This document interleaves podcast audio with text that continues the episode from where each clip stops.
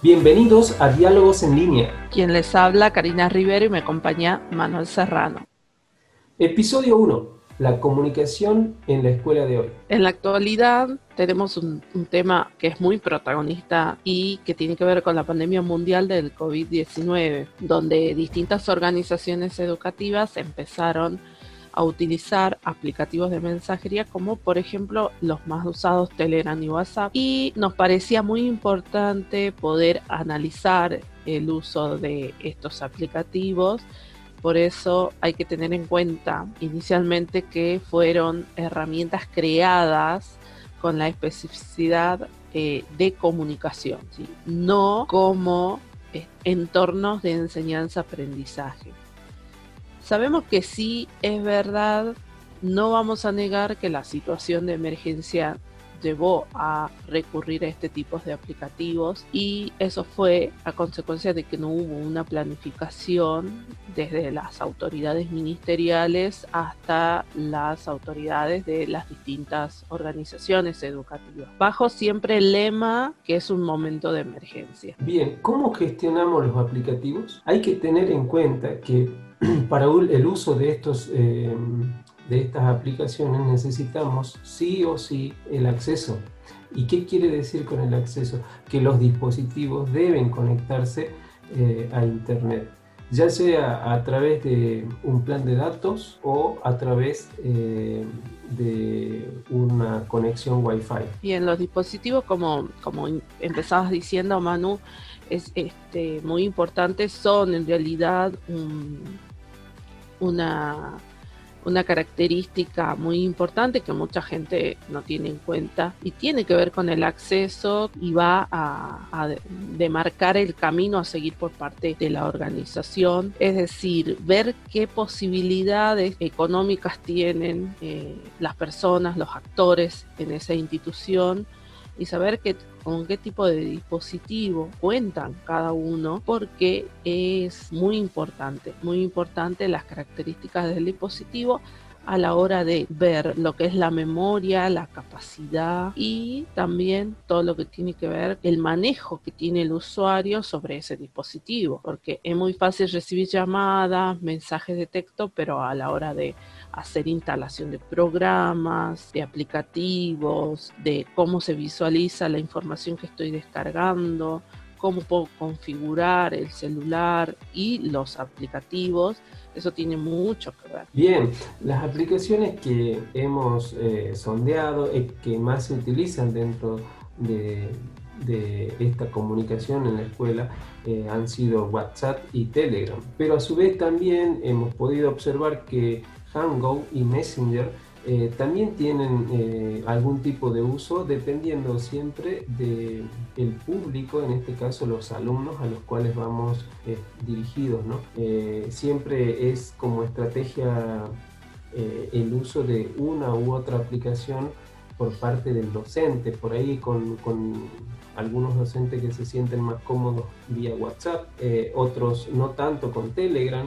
Eh, eh, hemos podido observar que algunos eh, docentes usan Messenger como forma de comunicación. Sí, y aprovechando que vos nombraste varias de, de los aplicativos, que en realidad hay muchos, la gente tiene que saber que hay muchos, pero eh, también muchos de estos aplicativos permiten ser usados en la computadora. O sea que si la persona que va a interactuar con estos aplicativos y no tiene el dispositivo en condiciones, debe considerar la computadora, seguir usando la computadora, porque estos aplicativos también se, pueden usar desde la web o instalándolos. En este caso, Empezamos inicialmente por WhatsApp. Eh, en la mayoría de los casos, la, la educación ha recurrido a el WhatsApp, pero en cuanto a la formación de grupos. ¿Qué tiene que ver la formación de grupos? Tiene que ver con que para mantenerse comunicado, cada docente ha determinado, cada autoridad, porque también se usan los grupos de WhatsApp para de tipo laboral, institucional, entre docentes, entre directivos, entre agrupamientos de áreas específicas. Eh, los beneficios que tiene es de que WhatsApp actualmente es uno de los aplicativos de mensajería más usados. Las ventajas que tiene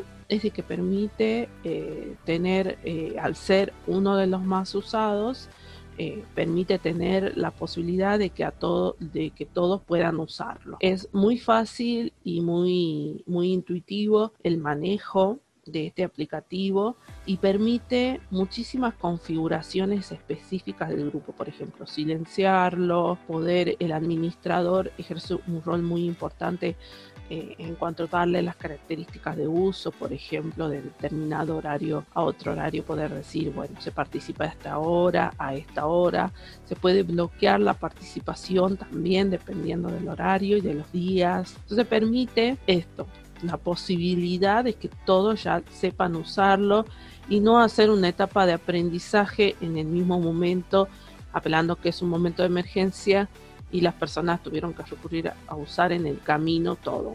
Las desventajas, una de las grandes desventajas es en cuanto a la privacidad, que ya hablaremos más adelante, tiene que ver con que las personas que forman parte de ese grupo, yo puedo saber los eh, números de teléfono particulares de cada uno de los integrantes de ese grupo. Y son cosas a tener en cuenta, más si hablamos de menores de edad, de tutores que quizás no quieren compartir su número privado porque también lo usan para trabajar o porque tienen otros trabajos, el, el mismo docente tiene otros trabajos. Entonces esto también imposibilita. También otra desventaja es de que en muchos hogares, familias toman la decisión de tener un dispositivo para manejar la información de todos los hijos. Fue lo que pasó en este momento. Y la información está a la vista de cada usuario si es que no se configura, por ejemplo, el tema de que se puede publicar la conexión, no conexión, que la otra persona vea mis estados. Pero el teléfono sale sí o sí. No hay una configuración que a mí me permita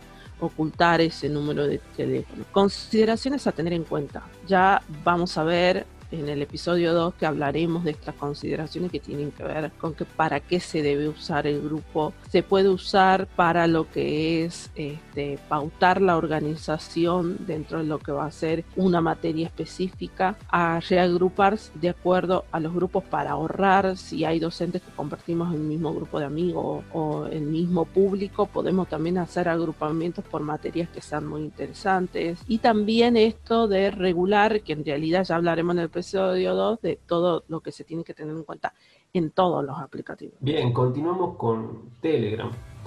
Telegram tiene eh, como grandes ventajas de ser eh, fácil de instalar, fácil de usar, es bastante intuitivo, es muy, muy parecido a WhatsApp, tiene algunas características que los, eh, que los diferencian, pero Telegram en su propia website eh, se denuncia como más potente y más versátil que, WhatsApp. Algo que quería destacar de, WhatsApp es que es el más usado a nivel mundial. Entonces por ahí el hecho de que muchos de los actores que intervienen en esta comunicación en la escuela eh, ya lo usaban desde antes entonces corremos con esa ventaja sobre los demás aplicativos, creo. Como ventajas de, principales de, Telegram nos permiten hacer eh, grupos ilimitados, o sea, no tenemos ninguna limitación con respecto a la cantidad de, de personas que pueden integrar un grupo. Tenemos ahí una consideración eh, importante sobre la privacidad, que es que podemos crear usuarios y, hacer invisible el número para, para, las personas que participan dentro de un grupo. Eh, una de las desventajas que podemos destacar es que no es tan popular como WhatsApp, entonces no es tan conocido y muchas personas por ahí no lo han eh, usado nunca y para hacer una experiencia tendrían que, en este caso, instalarlo y, y formar nuevos grupos o nuevas eh, comunicaciones a través de la aplicación. Para mí, eh, esto en, consideración personal, creo que es mucho más potente, nos brindan la ventaja de hacer grupos de difusión en donde podemos eh, pautar a quienes queremos llegar con el grupo de difusión, ¿sí? podemos seleccionar a quienes queremos que notifiquen con alguna publicación que se haga, alguna comunicación rápida.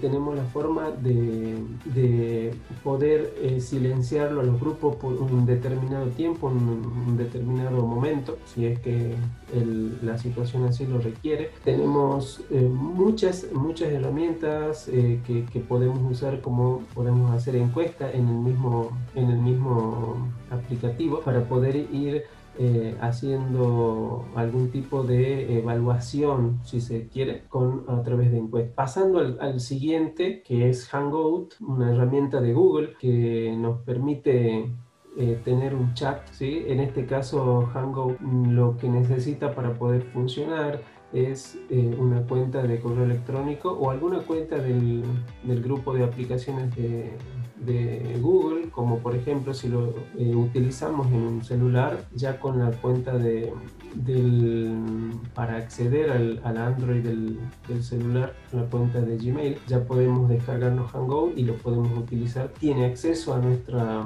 a nuestros contactos y a través de, de, de eso podemos interaccionar en la herramienta. Como desventaja, no tiene mucha seguridad de, de los, de los chats, de los de la utilización. Al ser una herramienta que funciona con correo electrónico como, como primera medida, no es muy utilizado dentro de los alumnos. Los alumnos son un poco más directos y utilizan, por ejemplo, WhatsApp o, Telegram. Y como otras consideraciones, eh, no, no, hemos visto mucho su uso dentro del celular. Eh, sí, más bien en aplicaciones dentro de una computadora. Y ahí quería volver sobre los dispositivos y considerar que en muchas de las, de las personas que están eh, haciendo uso de estas comunicaciones dentro de la escuela, los distintos actores, tanto como directivos como docentes y alumnos, incluso hasta los padres involucrados dentro de esta comunicación, usan prioritariamente el celular como, como, como dispositivo primario. Y quizás por ahí ha pasado a un segundo plano la computadora eh, como una alternativa de, de uso, pero en muchos de los casos el celular es el único dispositivo que se usa tanto para la comunicación como para las distintas eh, instancias que nos eh, presenta la comunicación en la escuela. Bien, seguimos con Messenger. En realidad Messenger lo, lo relacionamos mucho a lo que es Facebook. Eh, está siendo también muy usado porque tiene que ver con que si tenés una de las redes sociales, en nuestro caso es una de las más usadas, y también muchas instituciones generaron grupos, páginas de, la institución, ¿sí? Eh, y bueno, da una posibilidad de comunicarse en esa forma. Eh, las ventajas que tiene, primero que visualmente es fácil de encontrar, si tenés cuenta en Facebook podés encontrar eh, los chats, visiblemente es de fácil acceso, podés compartir ubicaciones, fotos, eh, podés digitar si podés figurar desconectado conectado y tenés un fácil acceso a los chats de grupo. Si un docente o algún grupo de amigos dentro de la institución o por razones las autoridades institucionales para estar este, comunicados con su plantel docente, em, han generado este tipo de grupo, de chats de grupo, debido a que todos tienen eh, esa red social. Pero también hay desventajas, ¿sí? Eh, más allá del celular o de la computadora que tenga, dependiendo, siempre se recomienda Facebook en el caso de los chats, si yo no quiero que me molesten mucho, tengo que configurar lo que es la notificación también de los grupos, porque si no puede tornarse un poco pesada y reiterativa. Creo que eso pasa en muchos aplicativos, pero en Facebook es peor porque dependiendo del, del celular o de si estoy en la computadora, eh, me va a notificar cada vez que en el chat del grupo escriba alguien. Entonces es importante poder configurar esto. Eh, hay muchísima dificultad para buscar los mensajes pasados o los archivos que se han enviado y que yo he puesto como favoritos. No se pierde la información muy fácilmente y si la cadena o el hilo de, participaciones en ese chat se hizo muy prolongado, eh, voy a ver que cuando quiero volver atrás a buscar conversaciones o archivos que se han enviado, figura cargando y nunca termina de mostrar los chats anteriores porque se torna muy pesado. Si yo vuelvo a instalar, en el caso que yo use Facebook desde el celular o tenga el Messenger desde el celular, muchas veces se instalan, se desinstalan los aplicativos y a la hora de instalar y desinstalar y volver a instalarlo voy a tener problemas para comunicar, para ver los mensajes, ¿sí? Voy a ver que por un 10, 20 minutos ese chat va a estar vacío, es porque hasta que se actualiza. Es una aplicación en los celulares muy pesada y que consume, porque recuerden que el Facebook es por un lado y el Messenger, que es el chat del Facebook, es por otro. También eh, posibilita como una ventaja es hacer también videollamadas, que es muy utilizada por eso también. También si tenés dos cuentas, dos cuentas en el mismo Facebook, en una página, tenés, no sé, tenés una página o dos, tres páginas de tu cuenta personal, vas a ver que vas a tener problemas de enterarte en los chats porque se mezclan los chats. Entonces a la hora de notificarte también hay, hay fallos. son cosas de tener en cuenta. Por ejemplo, si yo estoy en mi cuenta personal, en mi página que tengo o que yo también soy administradora, me mandaron un mensaje, posiblemente nunca te enteres porque lo que prioriza siempre es tu cuenta particular a la hora de los mensajes en mail. Creo que yo en lo personal las consideraciones que tiene que tener en cuenta que para el ámbito laboral, ya sea educativo o no, no recomendaría usar Messenger. Me gustaría ahí destacar lo que habías dicho en la introducción, Romy, que era que estas, todos estos aplicativos que estamos nombrando, que estamos citando, no han sido desarrollados como eh, un entorno de enseñanza-aprendizaje, o sea, sus posibilidades son eh, solamente para comunicación instantánea. Entonces, eh, por ahí le hemos dado algún uso inapropiado, por así decirlo, al tratar de eh, establecer estas aplicaciones como eh, entornos que nos permitan gestionar archivos, que nos permitan gestionar el aprendizaje eh, cuando no están diseñados ni programados ni creados para ese fin. Por ahí la facilidad que nos han brindado en cierto momento de uso eh, ha, demandado que se usen estas aplicaciones, pero destaquemos que no están preparadas, no están hechas para eh, gestionar el conocimiento. Sí, para gestionar específicamente lo que es el proceso de enseñanza-aprendizaje, que es muy específico. Entonces, pretender que por ahí Facebook Messenger eh, yo no encuentre el archivo que la docente me mandó a mí como alumna la semana pasada y todos participaron y todos comentaron, bueno, son cosas que también tengo que tener en cuenta. Sí se puede hacer uso de las tecnologías, pero siempre teniendo en cuenta el objetivo para que la quiero y teniendo en cuenta que, qué configuraciones tiene y qué es lo que me permite hacer. Por eso yo siempre les recomiendo a los docentes que conozcan el aplicativo para poder saber qué posibilidades tiene. Eh, y si no lo conocen, tienen que hacer una prueba y tienen también que investigar, indagar. Hoy en día yo siempre recomiendo que buscar videos tutoriales es muy bueno para poder acelerar el proceso de aprendizaje de un aplicativo. Internet, vuelvo a reiterar, como ya decía Manuel en cuanto al acceso, es muy importante y no debo de perder de foco eso, que sin Internet ninguno de estos aplicativos funciona. Una de las cosas que, que, que una de las tantas recomendaciones que si bien serán bien desarrolladas en el episodio que viene tiene que ver con la privacidad